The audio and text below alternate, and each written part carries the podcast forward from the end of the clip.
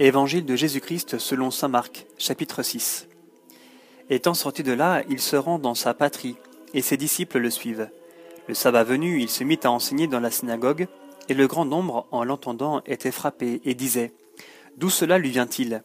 Et qu'est-ce que cette sagesse qui lui a été donnée, et ces grands miracles qui se font par ses mains? Celui-là n'est-il pas le charpentier, le fils de Marie, le frère de Jacques, de Josette, de Jude et de Simon? Et ses sœurs ne sont-elles pas ici chez nous? Et ils étaient choqués à son sujet. Et Jésus leur disait un prophète n'est méprisé que dans sa patrie, dans sa parenté et dans sa maison. Et il ne pouvait faire là aucun miracle, si ce n'est qu'il guérit quelques infirmes en leur imposant les mains, et il s'étonna de leur manque de foi. Il parcourait les villages à la ronde en enseignant. Il appelle à lui les douze, et il se mit à les envoyer en mission deux à deux, en leur donnant pouvoir sur les esprits impurs. Et il leur prescrivit de ne rien prendre pour la route, qu'un bâton seulement, ni pain, ni besace, ni menu monnaie pour la ceinture, mais allez chausser de sandales et ne mettez pas deux tuniques. Et il leur disait, Où que vous entriez dans une maison, demeurez-y, jusqu'à ce que vous partiez de là. Et si un endroit ne vous accueille pas et qu'on ne vous écoute pas, sortez de là et secouez la poussière qui est sous vos pieds, en témoignage contre eux.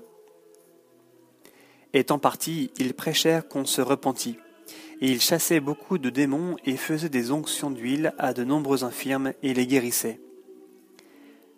Le roi Hérode entendit parler de lui car son nom était devenu célèbre. Et l'on disait Jean le Baptiste est ressuscité d'entre les morts, d'où les pouvoirs miraculeux qui se déploient en sa personne. D'autres disaient C'est Élie, et d'autres disaient C'est un prophète comme les autres prophètes. Hérode donc, en ayant entendu parler, ces gens, Hérode donc, en ayant entendu parler, disait Ces gens que j'ai fait décapiter, qui est ressuscité. En effet, c'était lui, Hérode, qui avait envoyé arrêter Jean et l'enchaîner en prison à cause d'Hérodiade, la femme de Philippe son frère, qu'il avait épousée. Car Jean disait à Hérode Il ne t'est pas permis d'avoir la femme de ton frère. Quant à Hérodiade, elle était acharnée contre lui et voulait le tuer mais elle ne le pouvait pas, parce qu'Hérodiade, parce qu'Hérode craignait Jean. Sachant que c'était un homme juste et saint, et il le protégeait.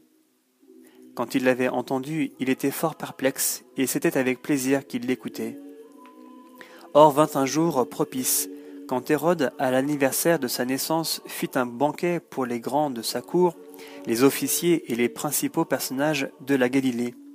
La fille de la dite Hérodiade entra et dansa, et elle plut à Hérode et aux convives. Alors le roi dit à la jeune fille, Demande-moi ce que tu voudras, je te le donnerai. Et il lui fit un serment. Tout ce que tu me demanderas, je te le donnerai jusqu'à la moitié de mon royaume. Elle sortit et dit à sa mère, Que vais-je demander? La tête de Jean le Baptiste, dit celle-ci. Rentrant aussitôt en hâte auprès du roi, elle lui fit cette demande. Je veux que tout de suite tu me donnes sur un plat la tête de Jean le Baptiste. Le roi fut très contristé, mais à cause de ses serments et des convives, il ne voulut pas lui demander de parole. Et aussitôt le roi envoya un garde et lui ordonnant d'apporter la tête de Jean. Le garde s'en alla et le décapita dans, dans la prison. Puis il apporta sa tête sur un plat et la donna à la jeune fille, et la jeune fille la donna à sa mère. Les disciples de Jean, l'ayant appris, vinrent prendre son cadavre et le mirent dans un tombeau. Les apôtres se réunissent auprès de Jésus et ils lui rapportèrent tout ce qu'ils avaient fait et tout ce qu'ils avaient enseigné. Et il leur dit, Venez vous-même à l'écart, dans un lieu désert, et reposez-vous un peu. De fait, les arrivants et les partants étaient si nombreux que les apôtres n'avaient même pas le temps de manger. Ils partirent donc dans la barque vers un lieu désert, à l'écart. Les voyant s'éloigner, beaucoup comprirent, et de toutes les villes, on accourut là-bas, à pied, et on les devança. En débarquant, il vit une foule nombreuse, et il en eut pitié, parce qu'ils étaient comme des brebis qui n'ont pas de berger, et il se mit à les enseigner longuement. L'heure étant déjà très avancée, ses disciples s'approchèrent et lui dirent L'endroit est désert et l'heure est déjà très avancée. Renvoie-les afin qu'ils aillent dans les fermes et les villages d'alentour s'acheter de quoi manger. Il leur répondit Donnez-leur vous-même à manger. Ils lui disent Faudra-t-il que nous allions acheter des pains pour deux cents deniers afin de leur donner à manger? Il leur dit Combien de pains avez-vous? Allez voir. S'en étant informés, ils disent Cinq et deux poissons. Alors il leur ordonna de les faire tous s'étendre par groupes de convives sur l'herbe verte. Et ils s'allongèrent à terre par carrés de cent et de cinquante. Prenant alors les cinq pains et les deux poissons, il leva les yeux au ciel, il bénit et rompit les pains, et il les donnait à ses disciples pour les leur servir. Il partagea aussi les deux poissons entre tous. Tous mangèrent et furent rassasiés, et l'on emporta les morceaux pleins douze confins avec les restes des poissons. Et ceux qui avaient mangé les pains étaient cinq mille hommes. Et aussitôt il obligea ses disciples à monter dans la barque et à le devancer sur l'autre rive, vers Bethsaïde, pendant que lui-même renverrait la foule. Et quand il les eut congédiés, il s'en alla dans la montagne pour prier. Le soir venu, la barque était au milieu de la mer, et lui, seul, à terre. Les voyants s'épuisèrent à ramer, car le vent leur était contraire. Vers la quatrième veille de la nuit, il vient vers eux en marchant sur la mer.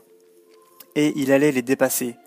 Ceux-ci, le voyant marcher sur la mer, crurent que c'était un fantôme, et poussèrent des cris. Car tous le virent et ils furent troublés. Mais lui aussitôt leur parla, et leur dit Ayez confiance, c'est moi, soyez sans crainte. Puis il monta auprès d'eux dans la barque, et le vent tomba. Et ils étaient intérieurement au comble de la stupeur, car ils n'avaient pas compris le miracle des pains, mais leur esprit était bouché. Ayant achevé la traversée, ils touchèrent terre à Génézareth et accostèrent.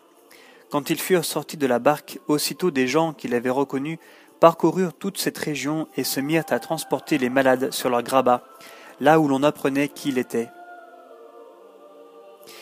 Et en tout lieu où il pénétrait, village, ville ou ferme, on mettait les malades sur les places et on le priait de les laisser toucher, ne fût-ce que la frange de son manteau, et tous ceux qui le touchaient étaient sauvés.